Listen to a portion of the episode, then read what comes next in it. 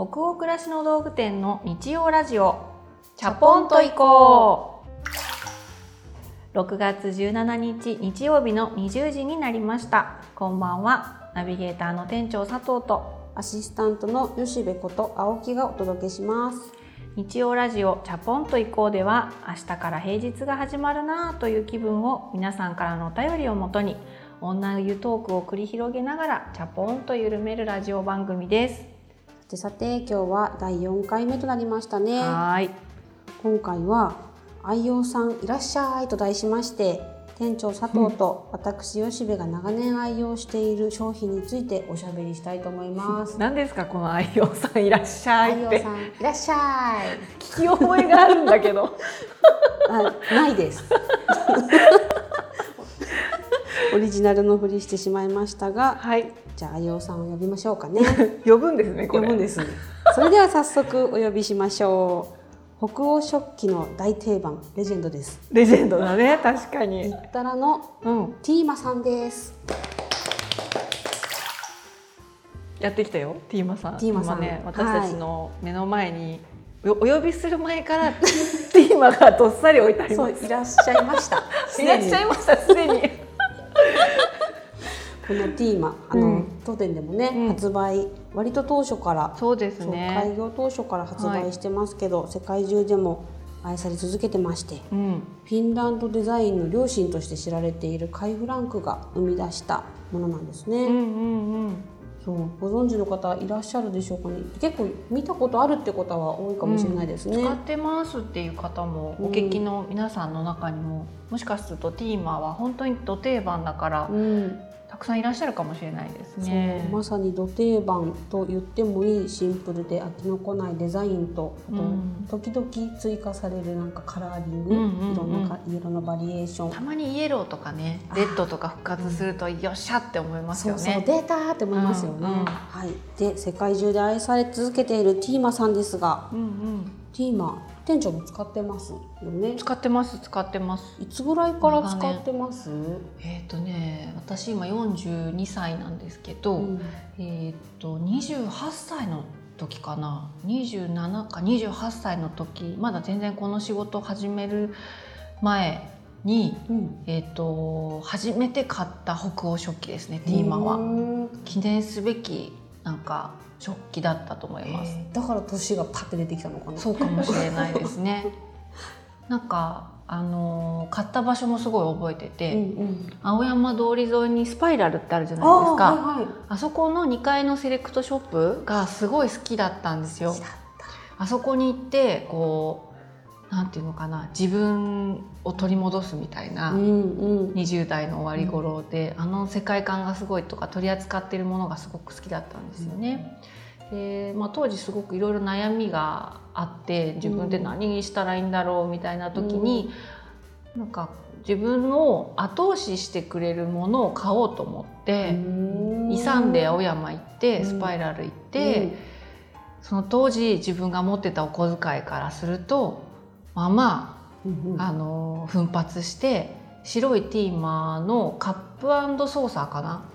当時まだねコーヒーカップソーサーが今よりもう少し小ぶりで、うんその小ぶりさがすごい可愛かったのよ、うんそれを夫の分と2脚買って青山からねうん。埼玉までね電車で持って帰った日のことすごい覚えてますね。かこれから好きなことを何かやっていきたいっていう時に本当に自分が今まで憧れていた世界に近づけるものを何か買おうってその日決めて青山に電車に乗って行ったんですよね。なので私にとってティーマってうーん今の仕事に導いてくれることに、まあ、その何年か後になるんだけど、うん。出だしの一歩っていうかうんたかが物されど物うんうん。たかが雑貨されど雑貨みたいな、うん。すごくね人生においてシンボリックな存在ですね。なんかもう締められそうなぐらい。いい話が聞きましたねみたいな。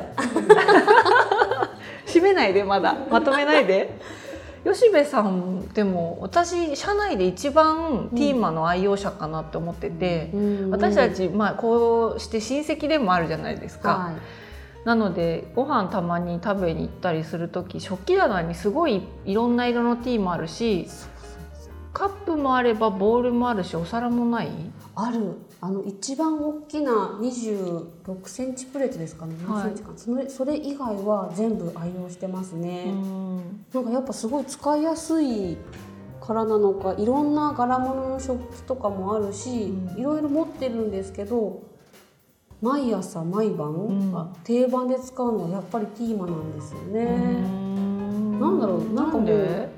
なんあのうんちょうどいいっていうのがもう一番しっくりくるんですけど取り立てていいところもないように見えてしまうところが ななんていうの、うんうん。本当にデザインがもう全て。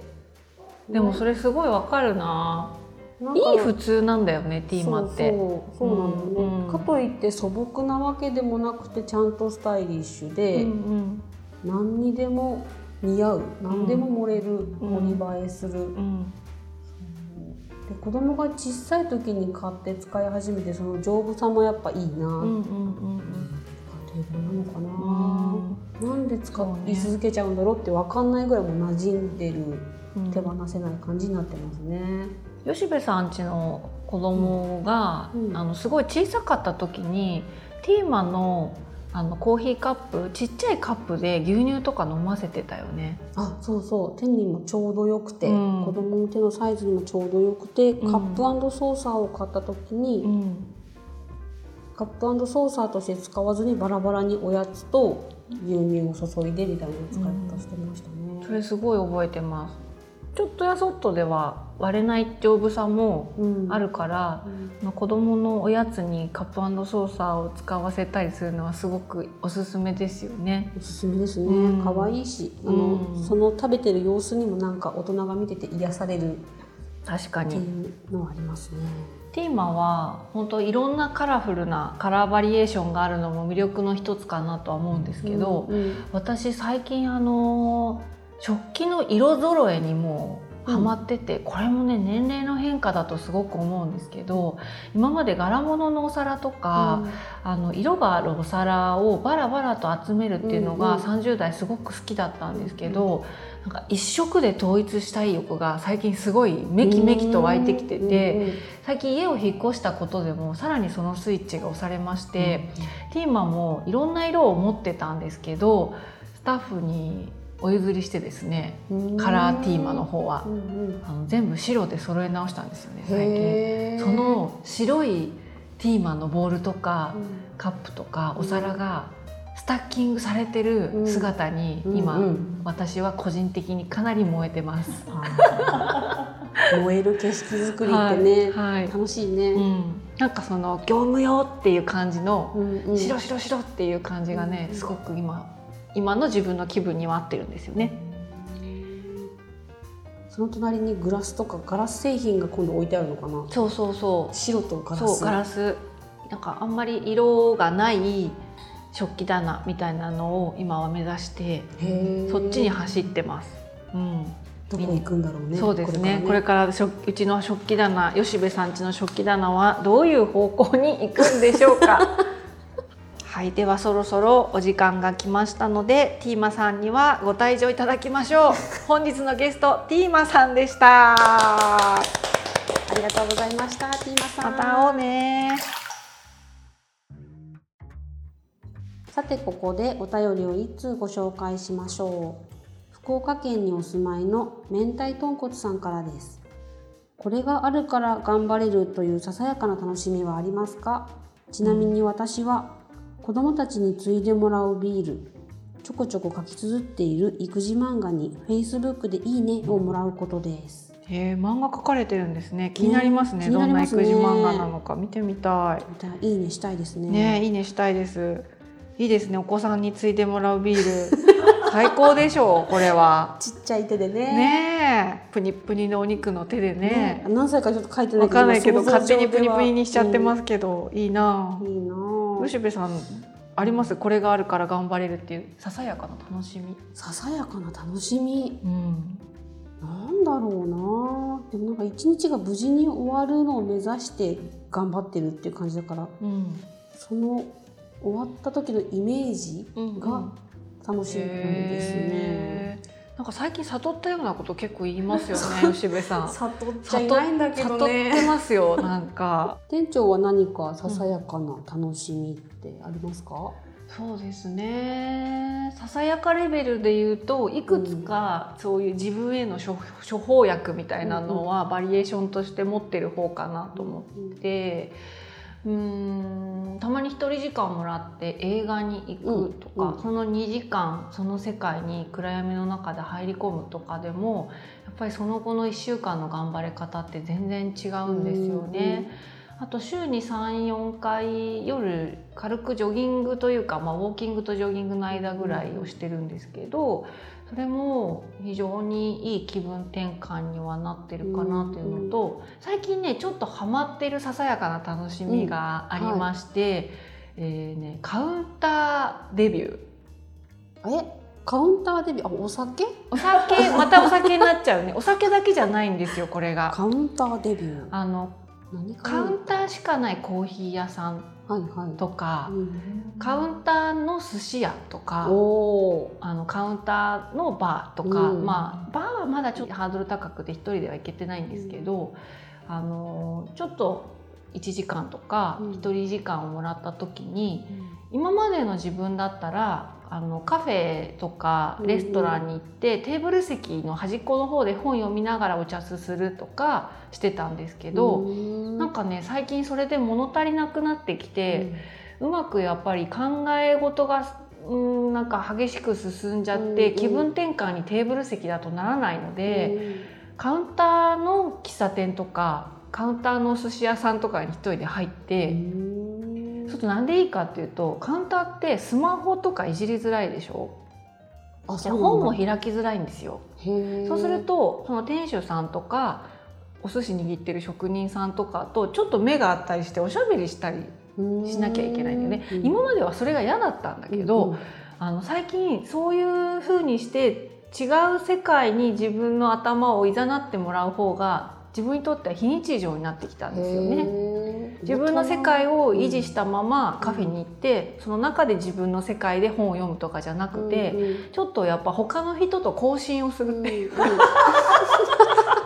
更新そう他の惑星と交信をする必要を感じてきたうん。一人時間でさえ自自分の殻に閉じこもらないで、でちょっとその話したりとか、なんかあ今日のこのガテマラのコーヒー美味しいですねみたいな話をすることによってのねリフレッシュ感っていうのが最近自分の中で新しい発見で、またあの閉じてねあのテーブル席に行き始める日も来るかなと思うんですけど、私は今そんなのがささやかな楽しみです。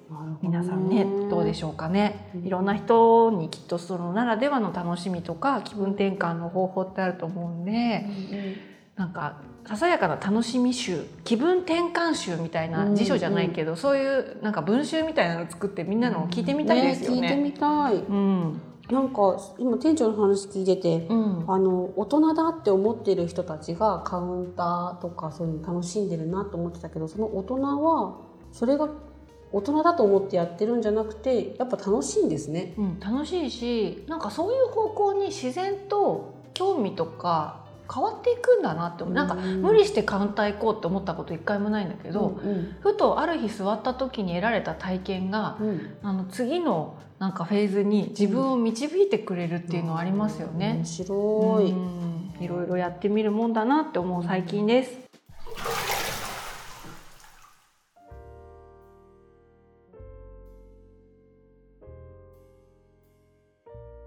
さて今夜の日曜ラジオチャポンと移行はここまでです。本日のお湯加減は吉部さんいかがでしたでしょうかね？なんか最後ちょっと深めだなって思ったので、うん。そうね。42度。なんかちょうどいい塩梅？塩梅でしたか？ねあのカウンターいいですよ。カウンターでチャポンとしましょう 皆さん。カウンターチャポンとできそうだなって思いました、うん。カウンターでチャポンめっちゃおすすめです、うん。はい。カウンターでチャポンした人人いらっしゃったらぜひお便りください。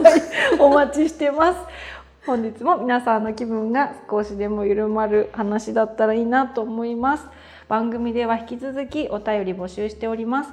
ページ後半のフォームやツイッターのハッシュタグ北欧暮らしの道具店ラジオから感想やご意見ご質問などどしどし遠慮なくお寄せくださいね。全国のハガキ職人さんお待ちしております。では次回も日曜日の夜20時にお会いできることを楽しみにしています明日からもマイペースでチャポンと緩やかにいきましょう。ナビゲーターの店長佐藤とアシスタントの吉部こと青木がお届けしました。それではおやすみなさい。おやすみなさい